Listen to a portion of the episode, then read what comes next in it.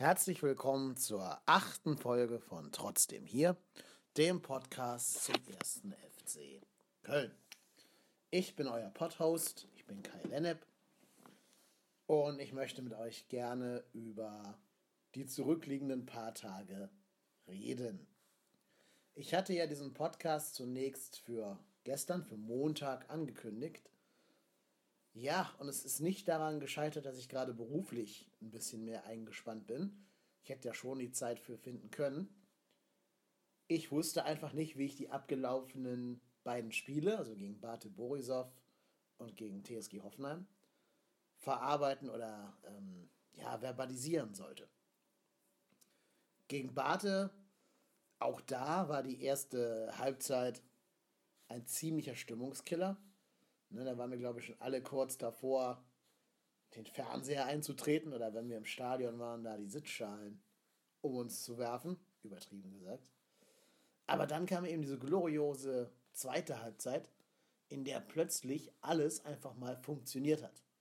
In der plötzlich die Schüsse reingegangen sind, in der Leute wie ähm, Milos Jojic und auch Yuya Osako Erfolgserlebnisse verbuchen konnten, wo nach hinten nicht mehr allzu viel angebrannt ist, weil auch ein überragender Timo Horn eine Dreifachchance von Barte zunichte gemacht hat, wo Girassi eiskalt und quasi fast schon mit Ansage so einen supergeilen Freistoß reinkickt. Und ja, das war eigentlich im Prinzip genau das Spiel, auf das wir seit inzwischen elf Spieltagen gewartet haben. Das war sogar noch kathartischer als das Spiel gegen Berlin im Pokal. Das Problem ist nur, dieses Spiel war in der Europa League. Und die Europa League gibt uns leider keine Punkte in der Bundesliga. Das Worst-Case-Szenario ist meiner persönlichen Meinung nach sogar, wenn sich der FC Köln doch noch für dieses 18. Finale qualifizieren sollte in der Europa League. Dazu reicht ein Sieg gegen Belgrad und sich dann nicht allzu schlecht gegen Arsenal zu verkaufen, die schon durch sind und sowieso immer mit der BEC 11 antreten. Ähm, dann könnte man im 18. Finale stehen. Und das ist für mich das Worst-Case-Szenario, weil es die Dreifachbelastung noch weiter ja, verlängert. Ich meine, ich gebe zu, ich war schon nicht allzu begeistert davon, dass wir im Pokal weiter sind. Ich meine, das ist natürlich geil, ist super und bringt auch Geld in die Kasse, auch wenn es wieder ein Auswärtsspiel geworden ist. Aber in unserer jetzigen Situation müssen wir eigentlich Kräfte schonen und alle Energien bündeln für die Bundesliga und nicht noch auf drei verschiedenen Hochzeiten rumtanzen. Aber gut, das ist nur meine Meinung. Ich weiß, dass viele Leute das anders sehen und dass viele immer noch dieses Argument anbringen, dass wir eben 25 Jahre auf die Europa League gewartet haben. Stimmt ja auch. Und dass man jetzt sie so lange nutzen oder, oder melken sollte, wie sie noch geht. Ich sehe das anders und ja, ich wünsche mir nie eine Niederlage vom FC Köln, das tue ich nicht. Aber ich hoffe, dass man sich mit erhobenem Haupt dann doch irgendwie jetzt in der Vorrunde verabschieden kann. Denn ehrlich gesagt, wir können uns nicht weitere Reisestrapazen, weitere Verletzte und so weiter erlauben. Denn man darf ja auch nicht vergessen, dass uns damals der Torwart von Arsenal den Hector kaputtgetreten hat. Wer weiß, ob wir mit Hector auch so schlecht dastünden, wie wir jetzt gerade dastehen. Aber darauf komme ich gleich nochmal zu sprechen. Jedenfalls nach diesem Borisov-Spiel war, glaube ich, die Stimmung so gut wie seit ja, Wochen nicht mehr, wie seit Saisonbeginn nicht mehr. Und man dachte, jetzt wäre der Bock eigentlich umgestoßen und jetzt könnte die Saison quasi vom Neuen losgehen und wir könnten eine Aufholserie starten, die der des HSV letztes Jahr gleichen mag. Ja, leider wissen wir inzwischen alle, dass das Spiel gegen Hoffenheim nun mal ganz, ganz anders gelaufen ist. Dass wir da sehr, sehr früh in Rückstand geraten und dann einfach nicht mehr die Mittel und Wege haben, Hoffenheim irgendwie groß in Bedrängnis zu bringen und uns auch die Mittel gefehlt haben, die im, im Mittelfeld irgendwie einzugrenzen. Ja? Also ich hatte das Gefühl, dass die Hoffenheimer Spieler schalten und walten konnten, wie sie wollten und sich selbst vor, teilweise auch in dem 16-Meter-Raum vom FC, noch die Bälle zupassen konnten, ohne dass sie da irgendwie nachhaltig gestört worden wären. Und das darf einfach nicht sein. So darf es nicht sein. Aber es war halt auch zu sehen, dass Lehmann als alleiniger Sechser gegen junge, wendige Spieler nicht mehr der Beste ist. Ja, dass er auch in Jahre gekommen ist. Und dass Ötchan eben A, so ein bisschen überspielt wirkte, B, halt noch ein sehr, sehr junger Mann ist, der eben auch noch Lehrgeld bezahlen muss.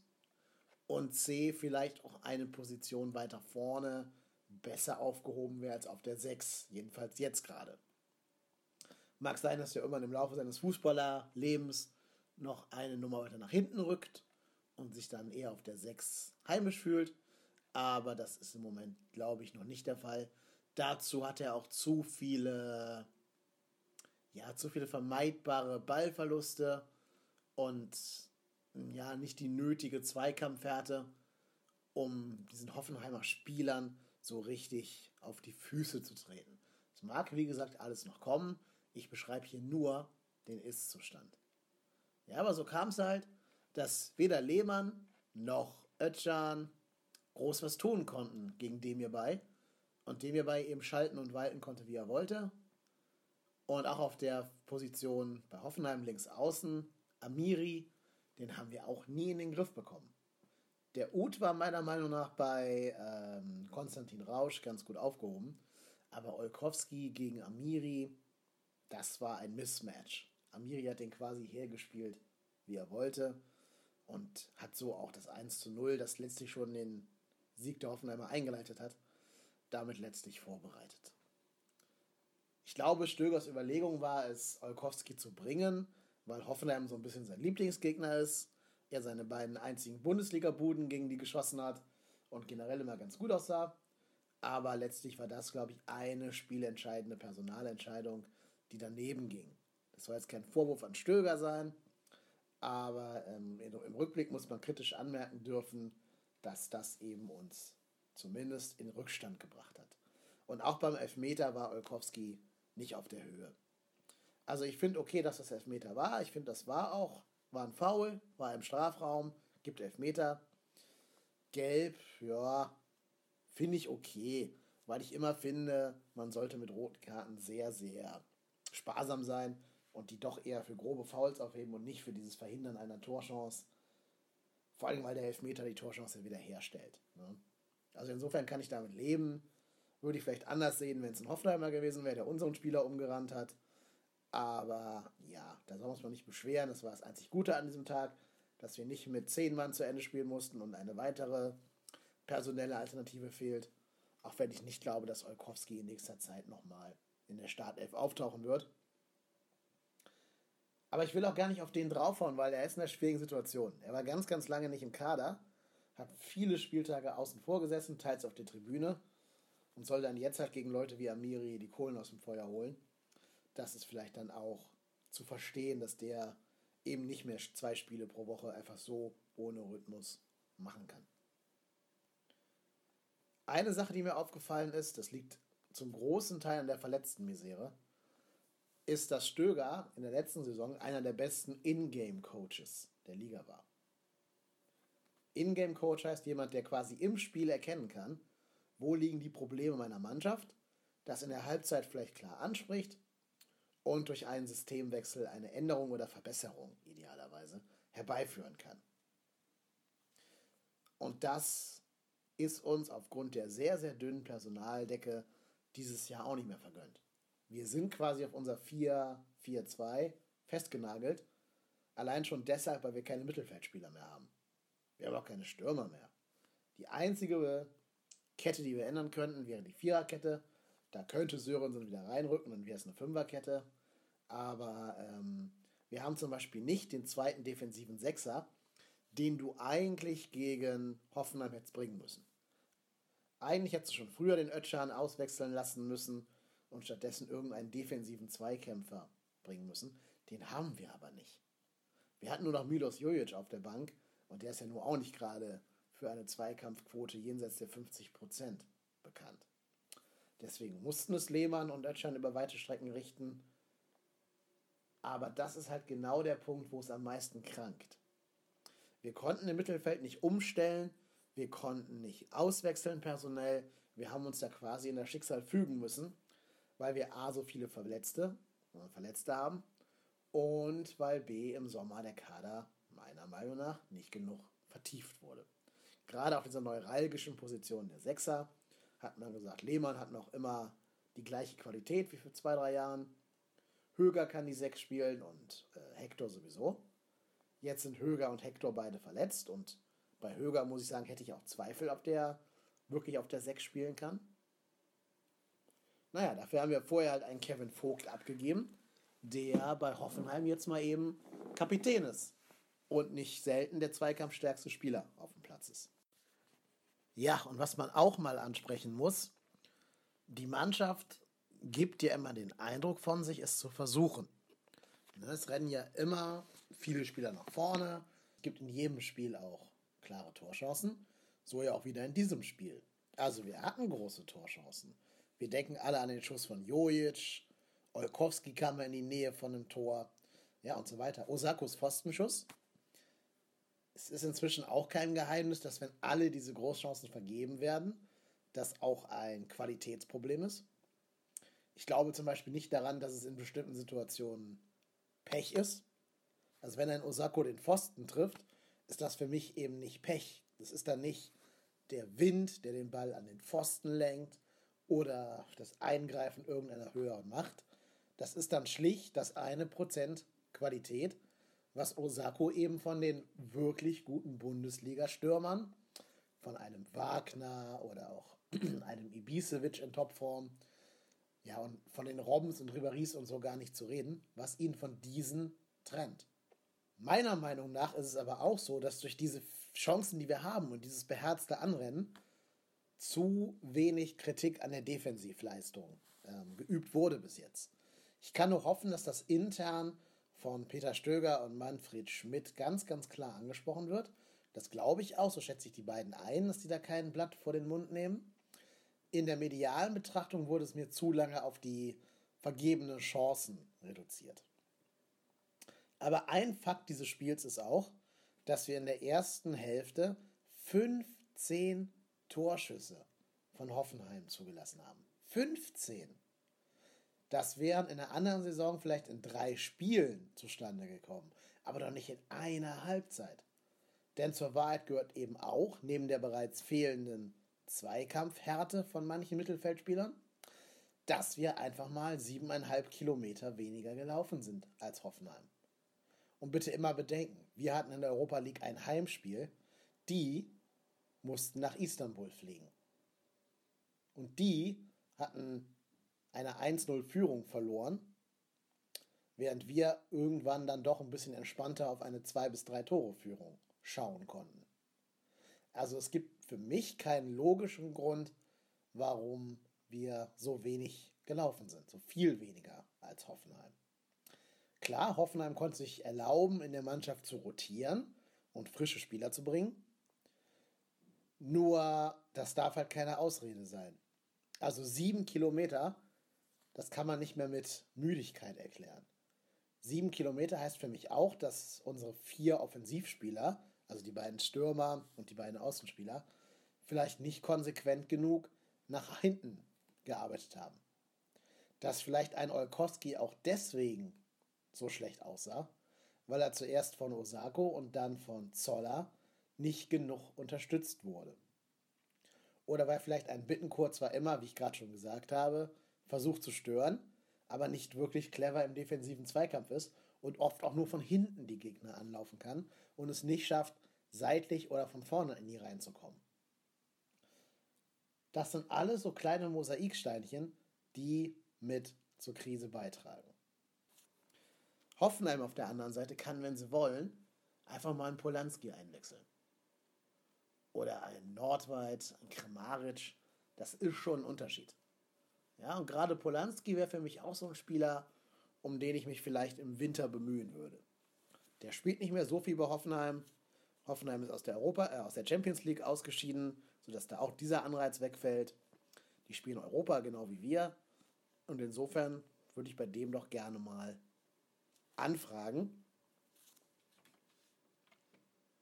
Vielleicht kann man damit ja so ein bisschen dieses ganze mittelfeldische Gebilde verstärken. Ja, ich weiß, der hat wieder reingespielt bei einem gewissen Verein dort, ist mir bekannt. Aber ja, ob der jetzt so der allergrößte Fan dieses Vereins ist und da in, in deren Bettwäsche schläft, glaube ich auch nicht. Und es gab ja auch in der Vergangenheit schon mal Spielerwechsel von A nach B und von B nach A. Insofern würde ich ihm diese, diesen Lapsus im Lebenslauf mal verzeihen. Und ich fand ihn immer einen guten, soliden Bundesligaspieler. Abstiegskampf erfahren mit eben diesem Verein aus dem Niederrhein und aus Mainz sollte er einiges an Erfahrung mitbringen. Aber gut, ich werde irgendwann noch eine Vorschau machen, wo ich ein paar Spieler in den Ring werfe, die ich gerne verpflichtet sehen würde und die vielleicht realistisch sind. Das muss nicht hier Platz finden. Ja, was machen wir mit dem Spiel und der Situation nach dem Spiel? Die Stimmung ist meiner Meinung nach so tief, tiefer geht sie nicht mehr. Gefühlt war da schon, ja, das ist doof am 11. Spieltag zu sagen, aber gefühlt war da schon der Abstieg. Zwei Punkte nach elf Spielen, boah, das ist ein dickes Brett zu bohren. Du brauchst jetzt mindestens 30 Punkte noch aus den verbleibenden 23 Spielen. Und ja, das A musst du erstmal holen.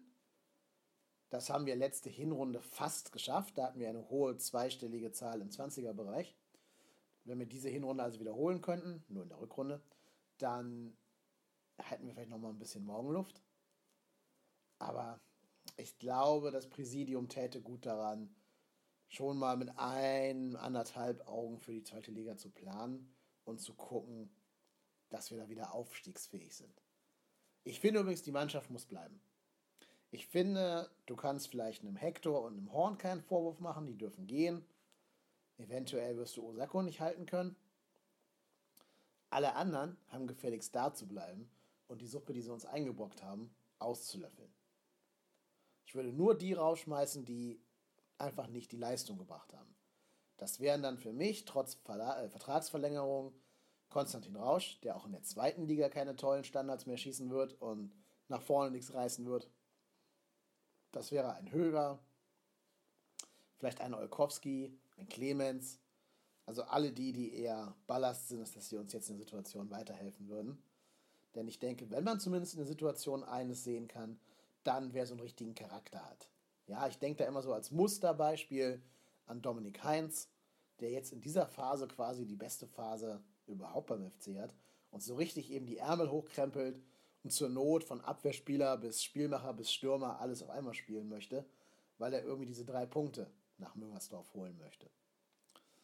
So, das ist für mich so dieses scheinende, scheinende Vorbild im, in den Feldspielern. Klar, Timo Horn ist natürlich auch immer noch sehr, sehr gut und hält, was er halten kann, wird aber auch vollkommen allein gelassen und muss sich jedes Spiel gegen ja, zehn Schüsse erwehren oder so. Simon Zoller hat so ein bisschen die Stunde der, der Krise für sich genutzt, wenn er innen spielen darf, also in der Mitte. Dann ähm, war er immer ganz gut, hatte gute Moves und viel Geschwindigkeit, viel Zug. Auf rechts außen, wo er jetzt verletzungsbedingt notgedrungen spielen muss, ist er immer noch verschenkt, finde ich, und keine, keine Qualität. Aber von vielen Spielern kommt auch ein bisschen zu wenig. Da kommt zu wenig von einem Lehmann, da kommt zu wenig von Rausch, da kommt zu wenig ja, auch von Bittencourt. Ich meine, er ist bemüht. Ich sehe ihm sein Bemühen wirklich mit jeder Aktion an. Der kämpft, der fightet und der rackert. Aber der ist so überhastet. Ein Spieler mit dem Talent hat nach elf Spielen in der Bundesliga, drei, nee, zwei im DFB-Pokal und vier Spielen in der Europa League erst zwei Assists. Und davon war der eine noch dieser abgefälschte Schuss auf, auf ähm, Cordoba beim 1-0 gegen Arsenal. Also das ist mit Verlaub einfach zu wenig. Ist gut, dass er kämpft und das Herz hat er am rechten Fleck, ist ein guter Junge. Ich mag den auch. Ich habe ihn auch bei der Saisonwette mir ausgesucht, weil ich dachte, er wäre jetzt reif dafür, einen weiteren Schritt nach vorne zu machen. Aber das muss jetzt auch kommen. Also da muss jetzt mal aus der ganzen Qualität, die er zweifelsohne hat, muss da mal was Zählbares bei rausspringen, um der Mannschaft helfen zu können. Ja, gegen Bate war er effektiv. Ich meine, das hat sich zwar nicht in äh, Assists niedergeschlagen, sondern in vorletzten Pässen. Aber auch das würde uns ja schon helfen. Aber gegen Hoffenheim war er wirklich nur noch ja, wie so eine Zecke. Ne? Hat immer alle angelaufen, alle versucht zu nerven, aber da kam nichts bei rum. Das hat ihn nur selber ausgepowert und der Gegner hat einfach einmal eine Körpertäuschung gemacht und dann war Bittencourt weg. Das ist dann auch mitunter zu wenig. Ja, ich hoffe, dass jetzt, wenn die Verletzten wiederkommen, nämlich namentlich Pizarro, Risse und John Cordoba, wir wieder ein bisschen mehr Optionen haben.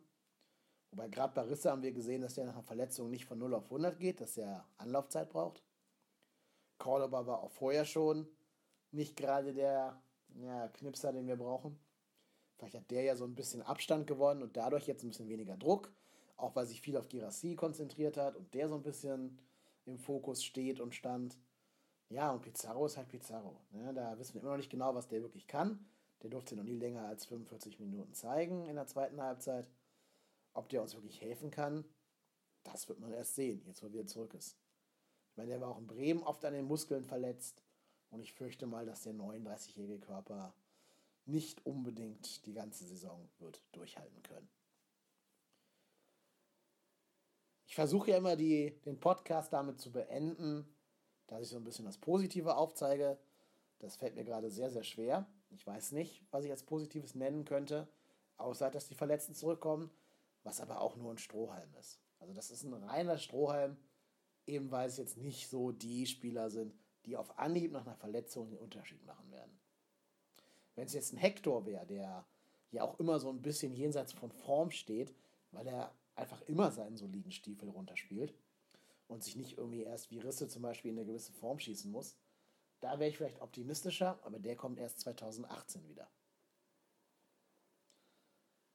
Das Einzige, was uns mit Blick auf die Tabelle irgendwie Hoffnung geben kann, ist, dass Freiburg halt nur sechs Punkte weg ist. Sechs Punkte heißt unterm Strich zwei Spiele. Ein Spiel haben wir noch gegen Freiburg, wo wir direkt gegen sie spielen werden in der Hinrunde. Ähm, ja, das heißt, wenn man es schafft, bis zu dem Spiel gegen Freiburg an die Rand zu robben, bis auf einen Punkt, also bis auf drei Punkte meine ich, bis auf ein Spiel, dann hat man es in einem Spiel nochmal in der gleichen, in der eigenen Hand, sich nochmal irgendwie nach vorne zu schießen. Zumindest auf dem Relegationsplatz. Aber das Problem ist zum einen, dazu muss Freiburg jedes Spiel verlieren, damit das diese Rechnung Sinn macht, wenn man mit einem Spiel dahin kommen will. Oder wir müssten mal anfangen, Spiele zu gewinnen. Das wäre auch eine ganz gute Alternative. Ich meine, wir haben jetzt noch Mainz und Hertha. Das sind beides Vereine, die schlagbar sind. Also gegen Mainz haben wir ja damals den größten Erfolg der jüngeren Vereinsgeschichte klargemacht. Am Bruchweg, das 2-0. Vielleicht gibt uns das ja Hoffnung. Vielleicht kann man da nochmal irgendwie dann appellieren, nochmal das Video zeigen. Aber auch da wird natürlich wieder Anthony Modest im Bild rumlaufen und nochmal deutlich klar machen, wie sehr der uns fehlt. Und ich muss sagen, wir sahen halt nicht immer gut gegen Mainz aus. Das ist nicht gerade unser Lieblingsgegner. Zudem haben wir bis jetzt auch immer in den Länderspielpausen nicht die nötige Kraft tanken können, die wir eigentlich benötigen. Gut, gegen Berlin haben wir im Pokal gezeigt, äh, dass wir gegen die gewinnen können. Ja, musst du halt zweimal schaffen jetzt. Geht nicht anders. Die musst du halt jetzt wegfiedeln, damit du noch irgendwie eine Chance hast, dass das Freiburg-Spiel quasi so ein bisschen, ja, vielleicht das Endspiel der Hinrunde wird. Auch wenn ich auch dazu sage, das ist nicht das Endspiel. Es ist zwar ein sehr, sehr wichtiges Spiel, aber natürlich kommt da nicht nur noch eine ganze Rückrunde. Danach kommen auch noch zwei Spiele in der Hinrunde. Und da möchte ich mal vor allen Dingen mit euch auf den 16. Spieltag gucken. Am 16. Spieltag muss der liebe erste FC Köln nämlich in Bayern in München spielen, während Freiburg ein Heimspiel gegen die Elf vom Niederrhein hat ja. Das heißt also, selbst wenn du Freiburg im direkten Duell besiegen würdest, könnte es einen Spieltag später schon wieder so sein, dass die an dir vorbei sind, gerade weil ich nicht davon ausgehe, dass wir gegen München irgendwas holen. Vor allem, weil es ja nur die, die Heinkes Münchner sind und nicht mehr die Ancelotti Münchner. Und gleichsam weißt du halt bei den Fohlen auswärts nie, was die gerade für ein Gesicht zeigen. Ob die ihre Qualität auf den Platz bringen, ob der Raphael einen guten Tag hat. Naja, und überhaupt muss natürlich bis dahin erstmal eine Situation geschaffen werden, in der wir überhaupt nur drei Punkte weg sind von Freiburg. Am letzten Spieltag übrigens der Hinrunde muss dann Köln zu Hause gegen Wolfsburg ran und Freiburg in Augsburg. Also wir sehen, das wird alles noch eine ganz, ganz knifflige Nummer. Wolfsburg wird auch nicht ewig da mit diesen Unentschieden rumkrebsen. Da wird vielleicht auch mal irgendwann die Qualität auf dem Platz sein.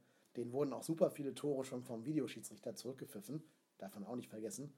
Und wenn das einmal ausbleibt, würden die, glaube ich, auch eine Hertha mit 5-3 abfielen. Oder wenn der Gomez einfach äh, Elfmeter schießen können würde. Aber naja, ich tue mich auch schwer damit zu postulieren, dass wir mit acht Punkten in die Winterpause gehen sollen. Ich habe gegen Hoffenheim gesagt, wir müssen jetzt anfangen zu siegen. Das kann ich nicht nochmal sagen. Das kann ich realistisch gesehen nicht jetzt vor jedem Spieltag sagen.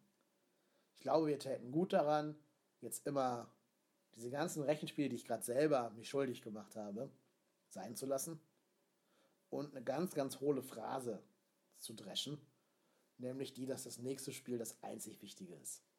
Ja, dass wir einfach gucken, wer ist der nächste Gegner, Mainz, uns in dem Spiel gegen die einfach möglichst gut verkaufen und irgendwie versuchen, uns Punkte zusammen zu klamüsern. Aber ich bin ehrlich, es fällt mir gerade schwer, so richtig Zuversicht zu verbreiten. Deswegen wollte ich mit dem Podcast warten, deswegen wollte ich ein bisschen Abstand gewinnen zu dem Spieltag, aber es hat sich leider auch mit zwei Nächten drüber schlafen nicht viel geändert. Und ja, das Spiel war halt echt so ein Stimmungskiller. Jetzt ist wieder so eine unsägliche Länderspielpause. Jetzt müssen wir wieder tatenlos mit diesem Ergebnis leben für anderthalb Wochen, bevor es dann irgendwann mal weitergehen wird. Aber mir verbleibt einfach nur zu sagen, ich bin trotzdem hier. Egal ob erste Liga, zweite Liga oder Mittelfeld der zweiten Liga, vollkommen egal. Wir als Fans sind da. Wir kommen weiter ins Stadion. Und es wird weitergehen. Der Verein wird immer Fußball spielen. Wir werden immer da sein. Und wir werden immer die rot-weiße Wand in der Süd sein. Insofern, ich bin Kai Lennep und ich bin trotzdem hier.